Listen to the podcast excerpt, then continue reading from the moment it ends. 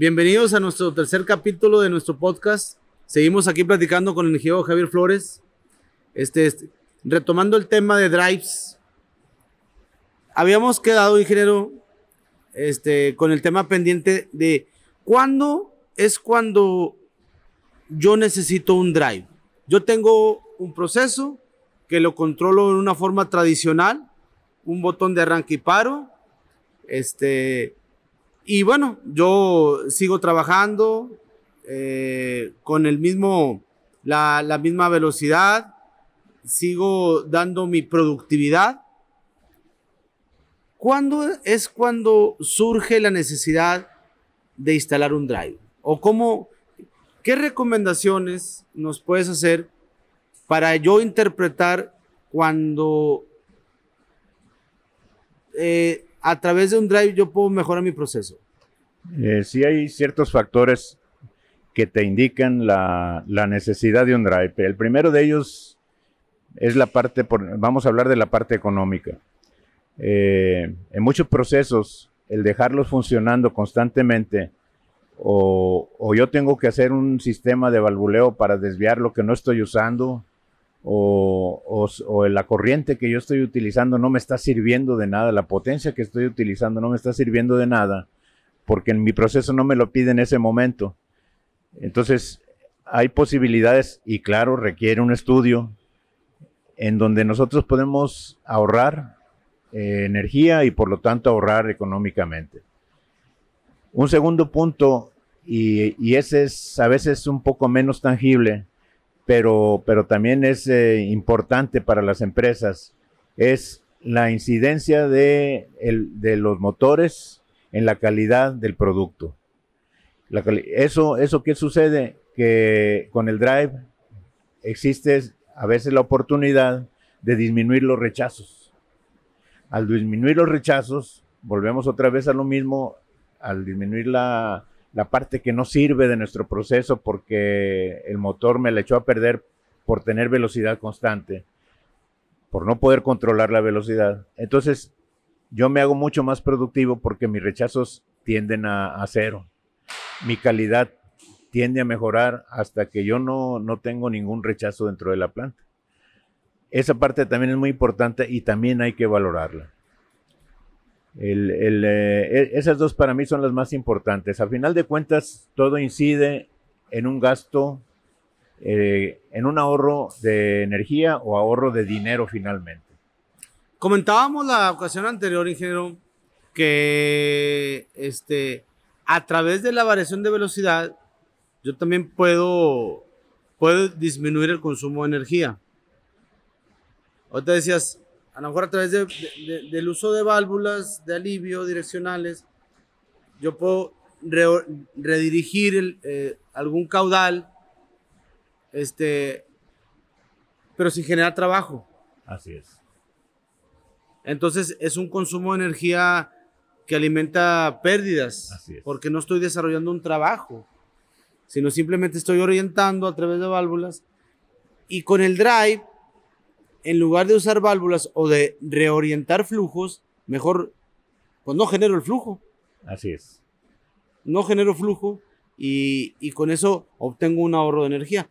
Entonces tenemos que ser muy creativos y muy, este, un pensamiento muy crítico y muy estratégico hacia el consumo de energía. Y yo creo que en, en bueno, en la mayor parte de los procesos, eh, el drive sí nos puede contribuir mucho al ahorro, a la disminución de mantenimiento, porque pues también al disminuir velocidad, disminuyo fricción, temperatura, y bueno, trae muchos, conlleva a muchos beneficios. O sea, reduzco mantenimiento, reduzco uso de energía, le doy más vida a, a los elementos que participan, motores, bombas, válvulas, este, con puertas y, este, y con el uso del drive, pues tengo esa capacidad de control y de mejora. Sí, y este, hablamos de los sistemas hidráulicos que los, eh, tradicionales que tienen sus acumuladores para evitar el, para tener disponible cierta potencia almacenada ahí en, en el flujo. pues ahorita ya no se hace necesario porque la, el drive te presuriza la, la, línea o te presuriza la línea de trabajo al mínimo, lo necesario para que en cuanto tú requieras eh, la presión ya necesaria, baste con que tú, eh, con, mediante una rampa, eleves la velocidad del drive y la bomba va a alimentar con la línea ya presurizada. Lo mismo sucede con el aire y lo mismo sucede pues con las velocidades que se requieran controlar. Este, otra cosa que también puedo yo este, controlar, eh, conservar eh, con el drive, es, es también la, condición del, del, motor, porque creo que el drive también puede procesar, como decías tú en el capítulo anterior, señales análogas y digitales. Eh, tengo un número de, canales o de entradas que puedo manipular manejar señales análogas o digitales, o análogas y digitales. Entonces quiere decir que yo también le puedo mandar información de temperatura, de nivel de, de aceite, para cuando el drive detecte alguna sobretemperatura, a un bajo, detecte bajo nivel de lubricación, detecte, no sé, a lo mejor una situación de vibración, se pueda proteger. Claro. Yo al drive le puedo meter todas esas señales y, y el drive me protege al motor. Sí. También vibración. También vibración. Eh, recordando que estamos hablando no de un análisis de, de, barrido de frecuencias. No, no, no un barrido de frecuencias, sino un global. Un, sí. Y cuando yo tenga ese nivel de vibración global, lo detecto y si sobrepasa el nivel que yo estipulé en, la, en la programación, si que le alimenté yo como límite superior, en ese momento puede mandarme una alarma visual o una alarma de desconexión, eh, de paro de emergencia o de lo que sea necesario. Y sí, ahí el, drive tiene capacidad de recibir señales de diferente manufactura, naturaleza, 20 miliamperes o 10 volts o, una relevación de 110, igual puede. una señal digital. Una señal digital, igual puede entregar. Hablando de señal digital, puede recibir la señal del encoder y tramitarla allá adentro. Ah, entonces el drive también puede ser, puedo tener un lazo cerrado puede tener un lazo cerrado. Lo más común son los servodrives que manejan a los servomotores. Ah, ok. Pero sigue siendo un drive. Pero en este caso, como estamos hablando de drives orientados al motor jaula ardilla. También. Asíncrono, motor También podemos tener un encoder que nos esté indicando para ver velocidad o. Y vale la pena también decir que no es. El drive no es la solución a todos los problemas. Tiene sus límites el, igual que el motor físicamente tiene límites, tiene una velocidad máxima de operación el motor, más allá de la cual los elementos mecánicos del motor se van a, dañar, más allá de esa velocidad. Entonces tiene su velocidad tope, tiene su velocidad de operación eh, en el sentido de que si tú lo trabajas el motor siempre a velocidad baja, vuelves ineficiente el drive y el motor. Entonces, la parte económica a lo mejor incide en una parte buena de calidad, pero la parte económica ya no es buena. Y hay otros detalles así. Este... Sí, yo creo que, claro, de hecho puede ser, podemos hablar de mitos que en la interpretación del drive surgen. Por ejemplo, un mito es lo que acabas de comentar, que yo puedo elevar velocidades este, al motor solamente variando la frecuencia en el drive y puedo obtener velocidades superiores a la de placa. Pues es un mito, porque yo tengo una un limitante que es la inercia, las fuerzas centrífugas, este, que el, el, fabricante del motor me tiene que informar hasta qué velocidad puedo yo llevar al motor para no caer en un problema de alta vibración o de desprendimiento de mecánico, mecánico por las fuerzas centrífugas. Me imagino que hay inercias este, que me limitan el uso de la velocidad, ¿verdad? Sí, sí, sí. Este, igualmente, cuando yo trabajo velocidades bajas, si es un motor totalmente cerrado, con ventilación, con abanico en el exterior, pues la capacidad de enfriamiento disminuye porque el abanico está a velocidades bajas y no me genera el aire suficiente. Pero ahí hay otras soluciones. Ahí yo puedo meter Claro. ventilación forzada, Claro. con un motor, una ventilación, sí, o sea, con un motor Fija. aparte y que, y que viene a, a contrastar ese, esa limitante. Yo creo que la limitante es hacia arriba, o sea, velocidades superiores Sí. este, en, el, en- en el motor. Y la selección del drive debe de ir de acuerdo al ciclo de trabajo del motor. Es decir, si, si tu ciclo de trabajo está en esta velocidad, esa va a ser tu velocidad preferencial para seleccionar el, el motor y el drive. Si tu velocidad es más abajo, ahí seleccionas para que no tengas que trabajar el motor a una velocidad muy abajo o muy arriba de la que tú estás este, trabajando normalmente. Que se acerque lo más posible a la operación, al ciclo de operación normal. Sí, porque, por ejemplo, vamos a suponer que yo esté, esté moviendo una bomba, una bomba de agua, una bomba centrífuga, y tengo un drive, o sea, lo, lo alimente a través de drive ese, ese bombeo. Si yo rebaso la velocidad de placa de la bomba, pues lógicamente voy a generar más flujo, o sea, más gasto de agua, y la potencia es gasto por presión. Yo elevo el gasto, la potencia aumenta. Entonces, el motor se puede quemar porque voy a entregar más potencia que la del tamaño del motor, por el simple hecho de haber elevado la velocidad. Tenemos que tener mucho cuidado en todo eso, ¿verdad? Sí, sí, o sea, sí. no, no solamente es elevar velocidad, ¿qué conlleva? O sea, ¿cuál es tu proceso?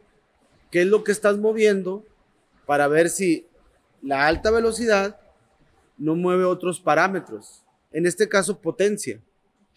Sí, aquí, lo, lo más interesante del drive, eh, em, digo, en aquellos tiempos a mí me tocó ver tableros de control, por ejemplo, de un enrollador.